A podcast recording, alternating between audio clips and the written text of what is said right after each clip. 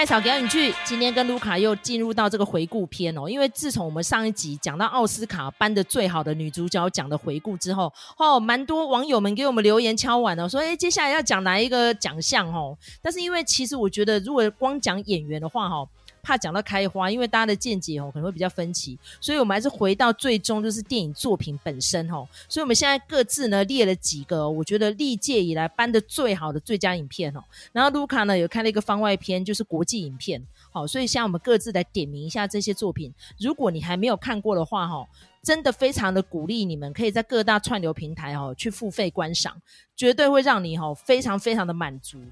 看得血脉喷张了，完全不会让你失望哦。比如说像麦嫂现在要讲的第一部哈，我觉得真是搬得超级好，是什么？美国新玫瑰情，真的，我是逢人就讲，我非常喜欢这部电影。为什么这部电影会让我这么的激赏呢？第一，它是有非常划时代的贡献的。你要想说，那个当年得奖的时候是两千年，那个时候其实距今现在二十多年，哎，那算还算是保守的时候。大家知道那个总统是谁？那时候美国总统是小布希耶。啊，共和党哎、大家知道共和党其实就是保守嘛，怎么说是 conservative，然后再加上他讲的那个情节哦，真的很匪夷所思哦。所以如果有看过的，应该知道你们心中片单应该都有列入这部片。当年呢，在制作的阶段的时候是非常隐秘的，因为这个剧情有点骇人听闻，不但有恋童癖，有同志，有家暴，还有校园霸凌。那甚至于呢，还有那种街坊邻居之间一些什么小道八卦什么的，所以从一个小镇见微知著，可以看到当今的美国。那尤其是这个片名还这么屌，叫《American Beauty》，就是美国新玫瑰情。但是呢，偏偏导演又不是美国人，可是呢，他清一色用了这些美国演员哦，到最后呢，全部都是算是大翻身哈。尤其是当年又让这个。Kevin Spacey 拿到了一座影帝，哈，大家知道其实 Kevin Spacey 是一个非常优秀的演员，但是就是在五年前因为 Me Too 事件就被打翻了嘛，哈，尤其是他那个时候紧锣密鼓一直在更新的《纸牌屋》，我个人是超级爱看的，结果被搞成这个样子。但是他当年《美国新玫瑰情》这演技真是超级大突破，尤其是在扮演这个主人翁，明明是个鲁蛇，可是又要假装自己是男子汉，然后呢又是一个色胚。然后盯上了自己女儿的高中同学，然后这高中同学明明就是一个清纯阿妹啊，又假装自己是浪女啊，结果呢不小心要擦枪走火的时候呢，他就直接跟他说：“其实我还是一个处女呢。”当场把这个阿爸 吓得都阳痿收回去了哈。但是呢，他只有意淫这个小女生没有下手，但是同时之间呢，他那个非常淫荡的老婆就是安奈特·班宁饰演的，当年也是影后呼声非常的高。其实呢，正正在哎。非常火辣的跟他的防重业的主管在偷情，哦，所以在眼皮底下发生那么多恐怖的事情，而且呢，我觉得最可怕的是他的邻居不停的在意淫他，为什么？其他邻居是个同志，但是呢，他恨铁不成钢，一直误会他的儿子是个娘娘腔，哦，就经常对他暴力相向，所以这整个电影呢，就是会有那么多你知道吗？非常复杂，环环相扣，可是本身这这拍起来就是很好看，所以呢，我今天讲到这部片哦，我就是很血脉喷张，就觉得这部电影。无论你是什么样的年纪，真的要进去电影院里面看，你一定会有不一样的感想。而且我是每隔几年再会拿出来重温一下哈。尤其是当年这个导演山姆曼德斯，哎，他年纪其实非常的轻哎。就我刚好提到他是英国人嘛，那后来就是因为他。这个电影拿到了最佳导演之后，他就娶了那个凯特温斯雷。凯特温斯雷那时候 就是九五年演了《铁达尼号》之后就红到如日中天嘛，哈。所以呢，后来他就娶了她。不过这个婚姻短短没有几年，最后就是因为山姆曼德斯出轨就离婚了，哈。所以呢，我觉得这部片子呢，嗯，麦嫂第一部要推就是他，绝对不会让你失望，哈。那 OK，接下来换卢卡。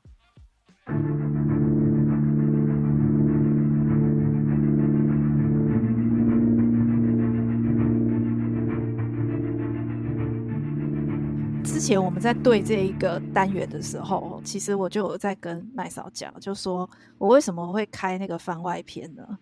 就是因为我心里喜欢的奥斯卡最佳影片还真少诶、欸。因为我去看了那个最佳影片的片单哦，然后我发现我其实都比较喜欢遗珠之憾哦，那所以我觉得这部片子我接下来要讲的这部其实算是对我意义蛮蛮深刻的哈。那我也在节目里头常常提到这部片子哦，因为我觉得这部片子是我记得那个时候我我们大家去看的时候，一群人去看的时候，然后看完了之后，很多人的意见是说啊，这个是奥斯卡最佳影片啊，一点那种感觉都没有哈，觉得他没有那种架势。然后我就在旁边听，我就偷偷的觉得说啊，怎么会这样？心里有点受伤哦，因为我真的非常喜欢这部电影哈。这部电影就是《惊爆焦点》，那它是二零一五年的呃最佳影片哈。我真的很喜欢这部电影他，是在讲那个时候这个波士顿地区哦，他由他们这个波士顿环球报，他们有一个呃 Spotlight 的这个小组。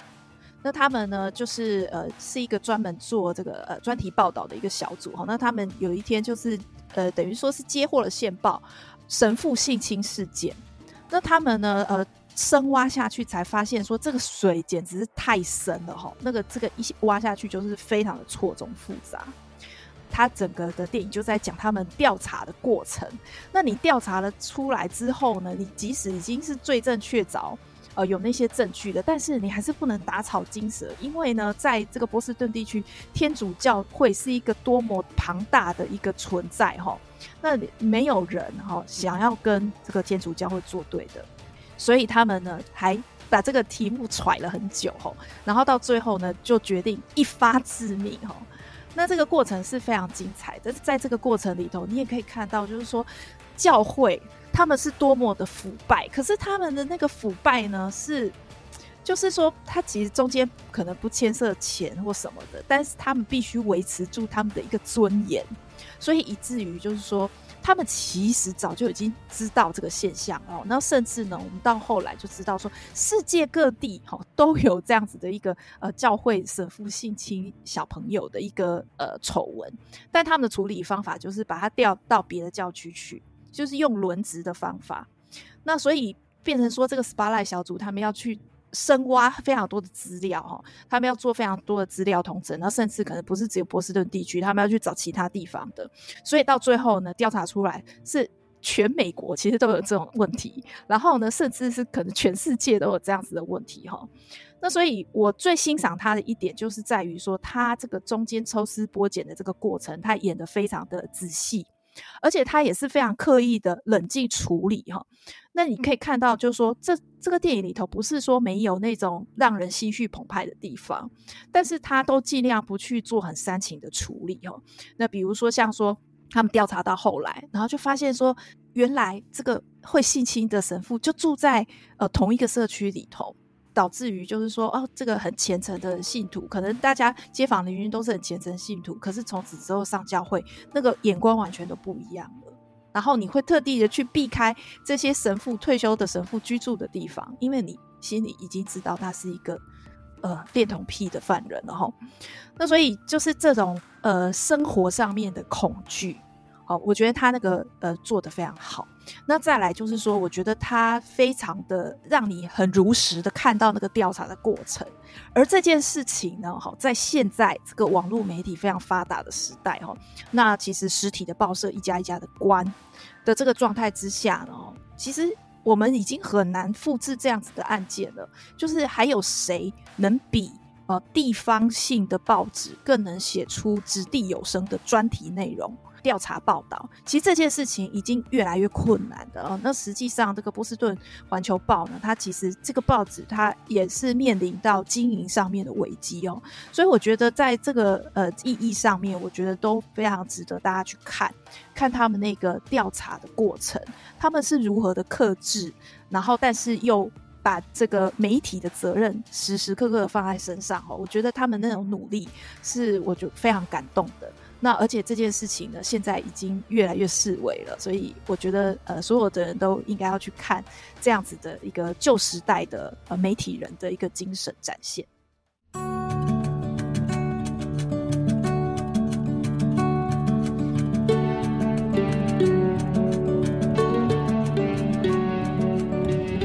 下来又换到麦嫂了哈，麦嫂要推的第二部片哦，应该很多人一听到之后会开始尖叫哦，就是。平民百万富翁，我 当年真是爱死这部电影了哈！这导演是丹尼鲍伊哦，拆火车又是一个英国导演哦。为什么我会提这部片呢？就是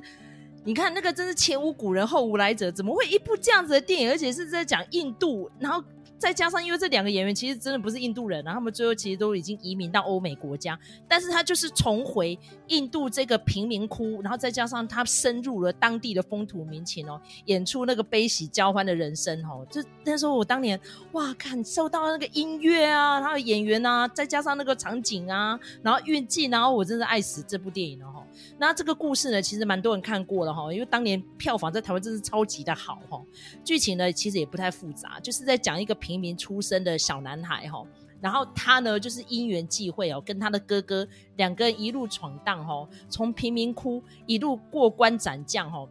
然后非常艰难的成长过来，因为他们的妈妈哦，当年就是因为刚好遇到印度的一个宗教暴乱，然后就死在呃。暴徒之手这样，所以就等于他们两个变成小孤儿。但知道其实，在印度是有非常多的孤儿的哦，甚至于他有个集团会故意把孤儿弄成残障哦，无论是挖眼睛的，或者是去手脚的也好，就让他们上街乞讨当小偷。但是呢，所幸就是这个主角贾默，他并没有遇到那么悲惨的遭遇哦，所以算是借由他的机智，还有他哥哥的英勇的捍卫哈，所以他们两个就会跑去泰姬玛哈林啊，去那边骗观光客，要不然就偷观光客的财物啊，这样偷拐抢骗哦，所以是没有受过教教育的哦，可是后来呢，就是因为他们青梅竹马的小女孩叫拉提卡哦，她爱上他之后呢，就觉得再怎么样呢，他的一路过程一定要去跟着拉提卡一路长大哈。结果呢，没有想到就是拉提卡呢意外被黑帮绑去做女人哦，所以为了要救出拉提卡，他知道拉提卡非常喜欢看印度的一个机智。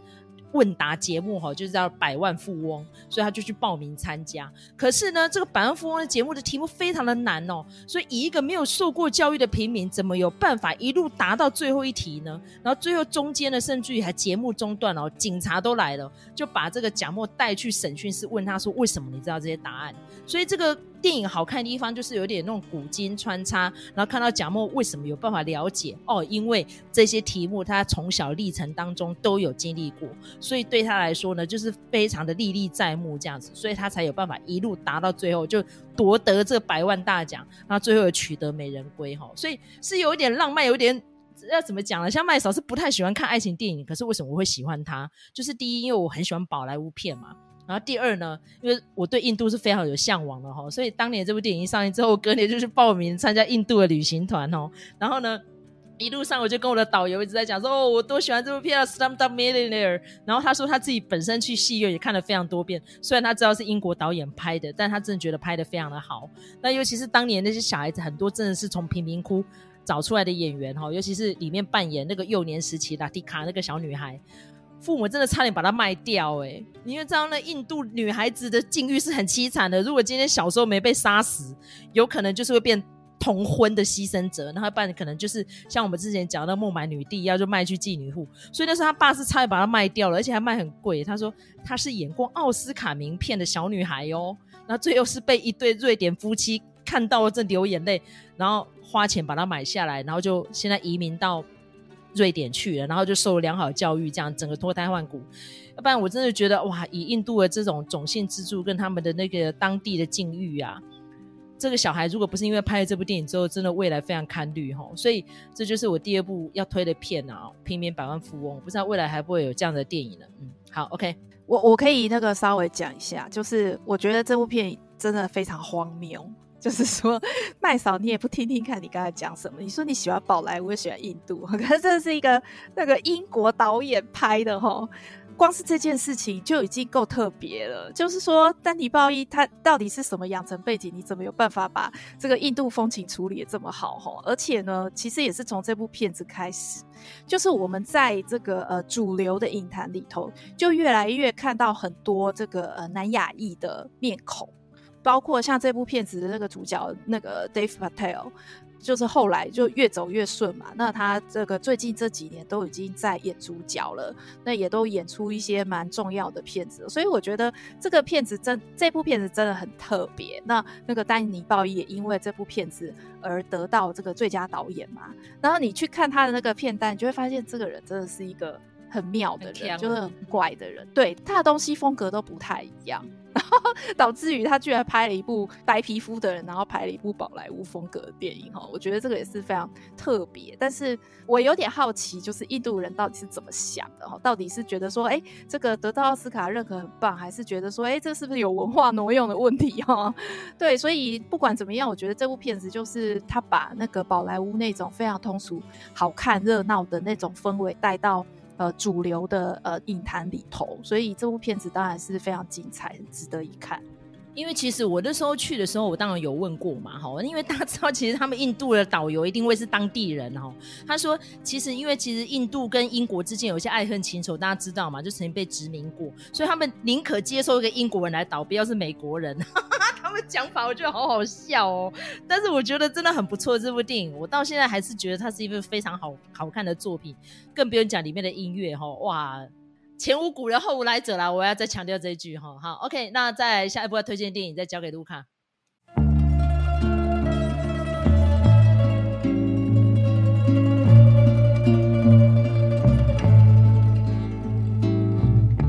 因为其实我们看这几年的那个奥斯卡趋势哈，可能不是只有就是说寄生上流。一下子就席卷的那个奥斯卡哦，在这之前其实已经有一些蛛丝马迹了。那那个也不得不说到哈，在这个《寄生上流》之前，就已经有一些国际影片，他们其实是得到更普遍的认可的哈，而进到比如说呃其他的奖项的一个竞争里头，而不是只有那个最佳国际影片哈。因为其实以前呢，我小时候在看那个奥斯卡的时候，我的印象就是说呢，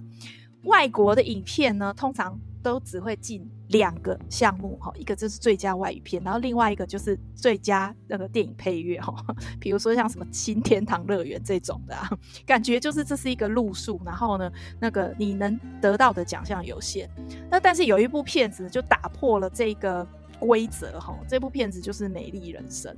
那我觉得《美丽人生》它其实也是跟《平民百富翁》有一点类似的，就是说你没有想到会有这样子的电影横空出世哈。他用一种极度喜剧的手法去讲一个一个浩劫吧。那你如果去看这部电影的话，前面就是你知道甜美的哈喜剧，这个男主角跟这个太太相识的过程啊，然后生了一个小男孩啊，那生活不是很美好吗？哈。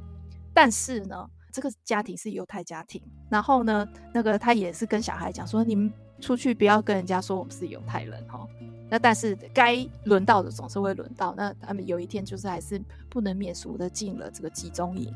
那你就看这个爸爸跟小孩哦，怎么样子去互动，这个爸爸如何的用各种的方法去减低这个小朋友心中的恐惧。但是还是有让他就是得到那个求生的技能哦，所以这部片子那个时候在看的时候，哇，真的是哭到就是快要头痛了。所以就是这这是真的是一部落差很大的片子，就是前面的时候你就觉得啊好好笑哦，然后后面你就会觉得说到底是要笑还是要哭哈？你可能又笑又哭，可能不是像这个史蒂芬史匹柏一样他笑不出来哈。那所以我觉得这部片子那个时候一直也是就是。提名了非常多项，那包括呢，最后他是得到这个呃男主角的部分哦，那当然那个最佳外语片应该也是有的。And the Oscar goes to Roberto。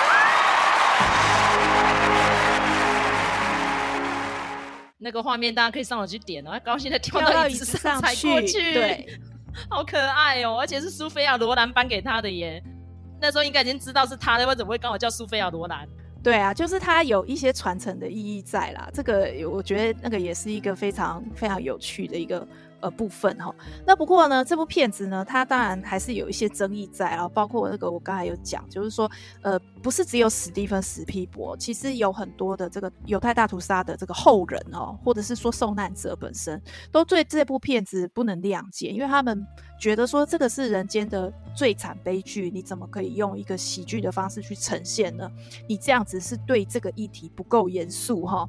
那但是我觉得撇开这些争议来说，我觉得这还是一部非常值得一看的电影哈，不是在于说他讲的大屠杀，而是在于说我们可以看到喜剧这个表演形式，它是它其实是没有限制的，它也可以拿来讲这个人间的悲剧哈，而且讲的非常的好哦，所以我觉得这这还是一部，我相信可能很多人都是在求学阶段就已经有看过它了，因为它它应该算是一个。呃，必看片单的里面的一部片子啦，所以我觉得搭配这个我们奥斯卡最近这几年的趋势来说的话，我觉得其实呃，国外哈，就是非英语国家，其实也有很多很好的呃片子哈，等待发掘。那我们过去可能都是习惯看这个三大欧洲影展来去选片，但是呢，哎，这几年下来，奥斯卡其实也越来越开放了哈。那那个也越来越愿意就是提名这些呃片子进入，可能不是只有国际影片的的项目，可能是更进到这个 BP 最佳影片的呃这个项目来竞逐哦。所以我觉得这个都是影迷之福。好，那我们这个有幸就是透过奥斯卡的筛选哦，我们可以看到一些就是呃雅俗共赏的好电影哦。那所以我觉得这个是我是肯定这样子的一个方向的啦哈。接下来我也会呃再提一些我觉得很不错的国际影片。好，那我们接下来再把时间交给麦嫂。其实刚刚卢卡在讲那个《美丽人生》的时候，我就说，哎、欸，那、啊、这个人不是不喜欢看犹太大屠杀题材的，他竟然推这部片，我觉得真的很好笑哦。没有，因为犹太人不开心，所以我就我就看。还是因为他是意大利电影，所以你才看？是什么原因？没有，其实我那个时候应该还没有意识到那个以巴议题的时候啦，那个时候还很早嘛。然后所以我就看了，但是我看了之后呢，呃，看到一些呃，比如说媒体上面的一些争端、争议。然后我才发现到说，哦，原来这是一个很大的问题。那你如果说，呃，看这几年下来的话，你就会发现，犹太人真的非常非常在意历史诠释权的这件事情。好，那我问你，这部片跟吐槽男孩 Jojo Rabbit 来比，各自评价，因为他们一样都有喜剧成分在里面。你觉得两部片各自优秀的地方在哪里？吐槽男孩有 Sam Rockwell 啊。太棒了，这就是他很棒的一个优点。那当然，那个我觉得，呃，导演本身他去演那个希特勒这件事情也是一个反转，因为我们都知道他有犹太生，他有犹太血统嘛，然后又是一个深皮肤的毛利人哦，他这个人去演希特勒，我觉得这本身就是一个呃很重要的象征。所以在这个部分，我是觉得说也是很棒的一件事情。但是，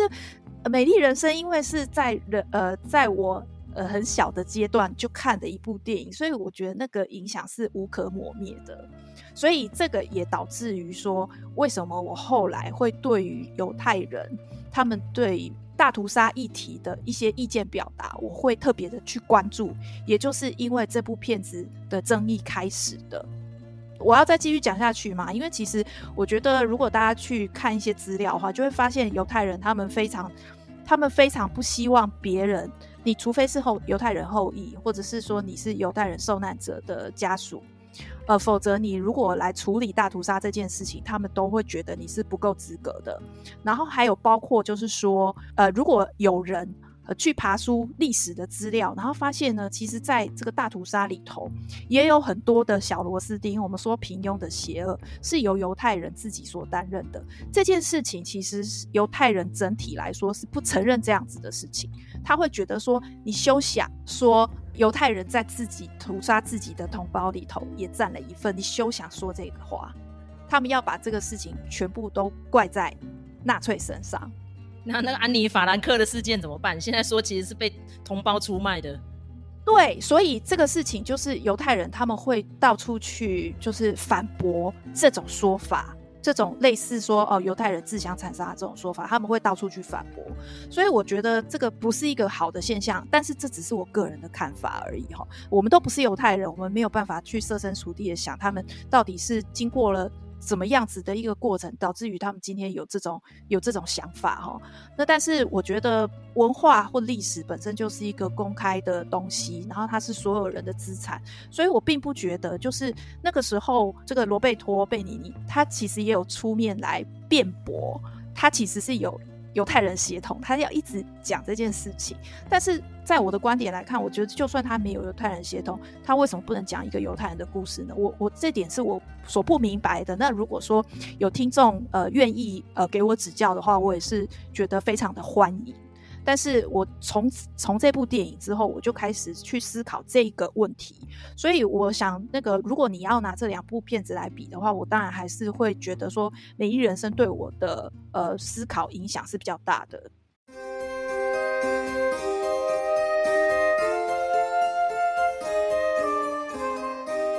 接下来呢，麦嫂要推的哈，我心目中最优秀的奥斯卡最佳影片哦，其实这是第一集跟第二集都有拿到最佳影片哦，所以我根本不知道选哪一集。但是我光讲到这边，资深影视应该都听出来，就是讲《教父》。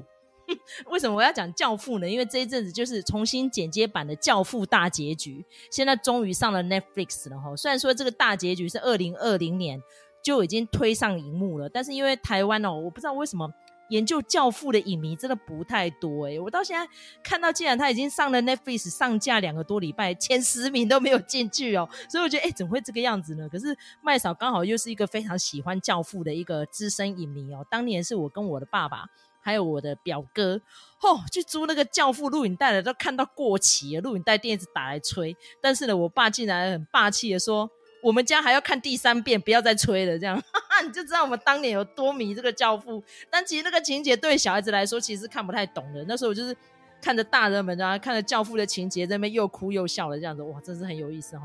那为什么这个教父这么经典，到现在还那么多人传颂？尤其是到今年的奥斯卡颁奖典礼，又把这些老人家哦几个巨头又重新汇集在一起，哇，我真的感动到不行。这个未来他们再相聚，不知道是什么时候了。其实他们之前已经有合作过那个爱尔兰人呐、啊。那因为科波拉不是爱尔兰人的导演嘛，大家知道，其实那是 爱尔兰人当初呢要去。汇集到这些主角的时候呢，也是经过一番讨论，哎，是不是要变成双导演什么的？不过最后是没有啦哈。但是呢，光是这几个一字排开的一线演员哦，那时候都是一时之选，尤其他们其实都住在附近哦，都是意大利意那个纽约小意大利区长大的一群演员们哦。然后那个时候呢，他们听说呢要选到 Al Pacino 演的时候，其实导演科波拉呢是非常开心的有 Al Pacino，可是。偏偏片商不认识他，但是 Pacino 就是表现的非常的好，所以那个时候其实唯一有被认可的只有 Marlon Brando。然后 Marlon Brando 这个人呢，大家其实可以上网去查一下哈，他真的是一个非常拽的人，就是他跟所有的人都合不来，极度的臭屁。听说他当年接到第一个要角《欲望街车》，跟费雯丽也是弄到在戏院里面，不是就在那个片场要打起来。不过最后听说费雯丽有跟他搞外遇，然后假戏真做，所以可以感觉得出来，这个当初教父在选角跟这个在拍摄的过程有多么血脉喷张。那尤其是这个小说家马利欧普索，他是边写，然后边要出版小说，然后边要改编成剧本，他根本没有人要理他，你知道吗？以这个意大利黑帮家族，然后又是那种算是呃异国色彩浓重的题材，尤其是几乎片中所有的主角都在讲意大利文。谁要投资你呀、啊？那那时候是刚从电影学院毕业的这个科波拉这个疯子，就跟他说：“我挺你了，兄弟。”因为他们其实是邻居，就说这样好了，无论如何你写到哪里，你就是几个章节拿过来，我就是边改边拍的，就这样了。然后呢，没有钱怎么办呢？就去地方乞讨。他说：“真的是开玩笑，到处募资啊！因为大家知道意大利人很团结嘛，他们那个家族色彩很浓厚，就去跟那些婆婆妈妈、阿姨、叔叔、伯伯去跟他们借钱呐、他说，未来这个电影如果拍成的话，好。”用票房抽成来还钱，所以是这样子边拍边筹资，然后马兰班都会经常给你出状况，因为他就是难搞，然后他又是里面最大咖的演员，那怎么办？就大家都配合他嘛。那天知道这个电影哇，一推出之后是极度轰动，然后紧接着在两年后推出的第二集又更轰动了，然后更好玩的是第一集跟第二集都拿到最佳影片，这应该史上应该。也是前无古人后无来者，到现在是为人津津乐道。但是呢，这个《教父》第三集这十几年后推出，就是很多人骂，就说把这个麦克·科里昂的死写的这么轻描淡写，到底是发生什么事？然后听说是科波拉那时候就是资金有限啊，我不知道为什么他那时候已经。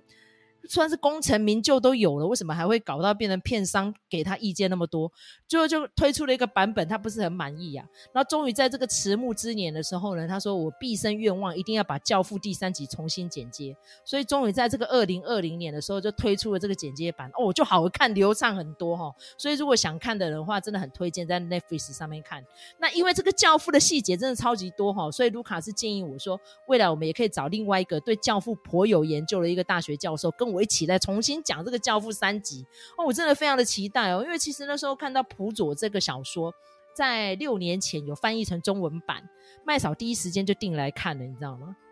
真的他妈的有够难看的，我这样讲会不会太粗鲁？可是这个小说真的是乱七八糟，真的是不知所云哎、就是他每个章节跳来跳去，我根本不知道你在瞎瞎小，你知道吗？所以是好在最后真的这个电影把它拍得非常好看，非常流畅，那个戏戏剧张力超级浓重的，我就觉得哦，赞赞赞，是好在有这部电影呢、因为其实普佐这个人哦，我觉得他那个小说功力也不是说差。但是他掌握的那个节奏就是怪怪的，所以我真的看小说我蛮完全没有感觉，可能是因为那个教父电影的印象给我实在太深刻了。然后因为我当年非常的迷恋阿尔帕西诺，我几乎所有部电影都有看，而且我觉得他就是又帅又会演，算个子小小一只，但是就是存在感很够，你知道吗？就算到现在一大把年纪来是这个样子，哦，我觉得这是迷人到不行。所以这就是麦嫂要推的今天的最后一部电影，就是《教父》一二集，然后第三集呢，导演剪接版，拜托大家一定要去 Netflix 上面看，看完之后再来听我们下一集的《教父》三集大分析。哈，谢谢。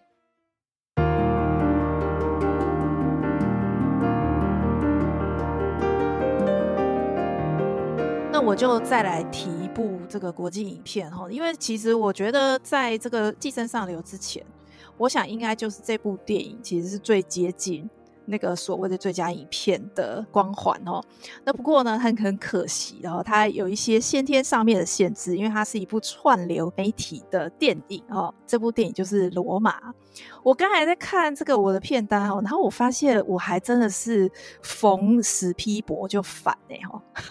因为我记得那个时候《罗马》这个入围 BP 的时候呢，就是呃以史匹柏为首哈，就有一些人就在讲说，哎，为什么奥斯卡要提这个？串流的电影哦，这样不对啊！哈，你串流的东西，你就是为了电视而拍的啊，那你就去投艾美奖就好了啊！哦，你为什么要来投这个奥斯卡？哦，言犹在耳啊。结果我们都知道，史蒂芬史皮博后来也决定跟 Netflix 合作了哈。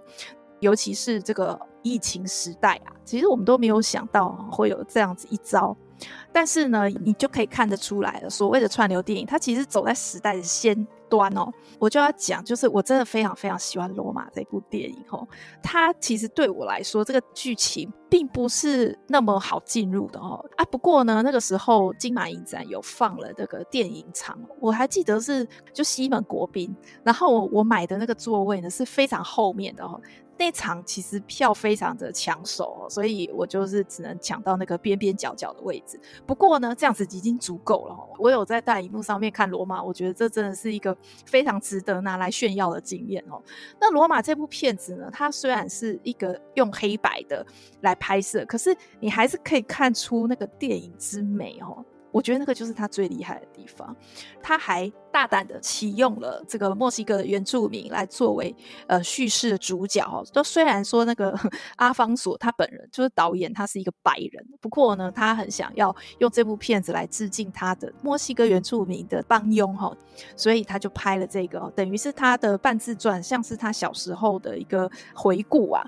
他其其实就是在讲说呢，这个女佣哦，就是在这个可能是阿方索的家里去帮佣哦。那反正就也没有什么生活太大的变化。哎，可是呢，她后来呢，透过朋友介绍，就认识了一个男朋友，然后也跟这个男朋友交往啊，然后甚至然后去看电影啊什么的，然后还有了这个爱的结晶哦。哎，结果没想到呢，这个男的就跟他讲说，哦，呃，我要去革命啦，哦，人就不见了哦。一听到有小孩，然后就人就跑掉了，怎么办？被抛弃了。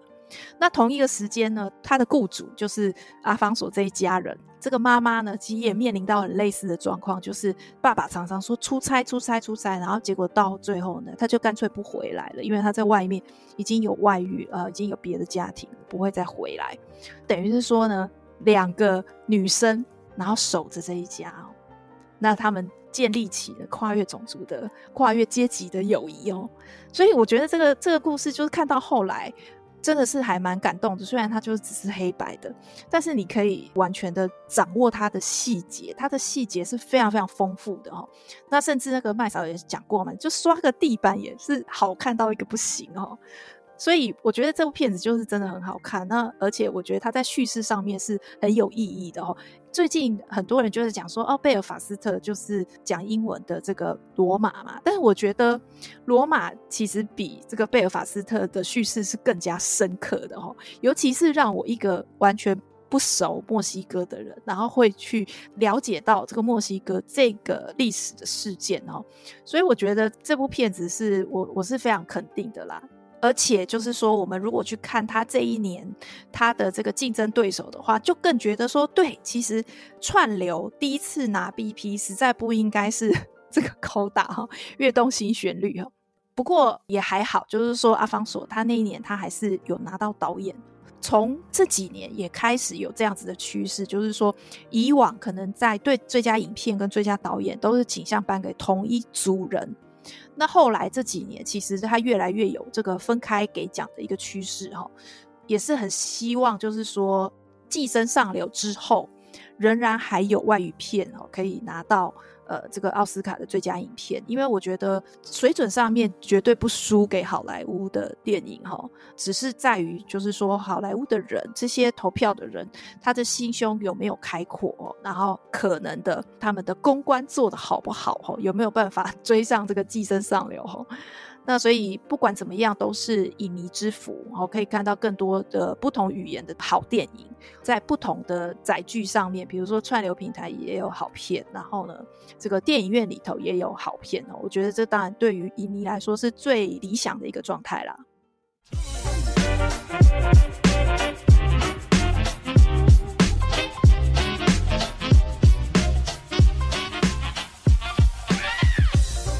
其实我跟卢卡哦各自回顾哦，我就觉得还蛮多遗珠之憾哦。但是因为其实蛮多人敲碗说希望我们回顾配角片啊，回顾男主角片。我说哇，真的太多，族繁不及备宰。不过陆陆续续哈，我们还是会再去整理一下我们过往看过，觉得蛮精彩的人事物哦。希望呃我们的听众朋友们，如果你也要敲碗啊，甚至也帮我们列一下排行榜的话。欢迎留言，我们会一条一条的认真回复的哈。或是觉得我们的节目还不错呢，请在各大声音平台给我们一个五星评价，或是给我们一个小小的粮草，鼓励我们继续创作下去。那我们就下一次再见喽，好，拜拜。拜拜。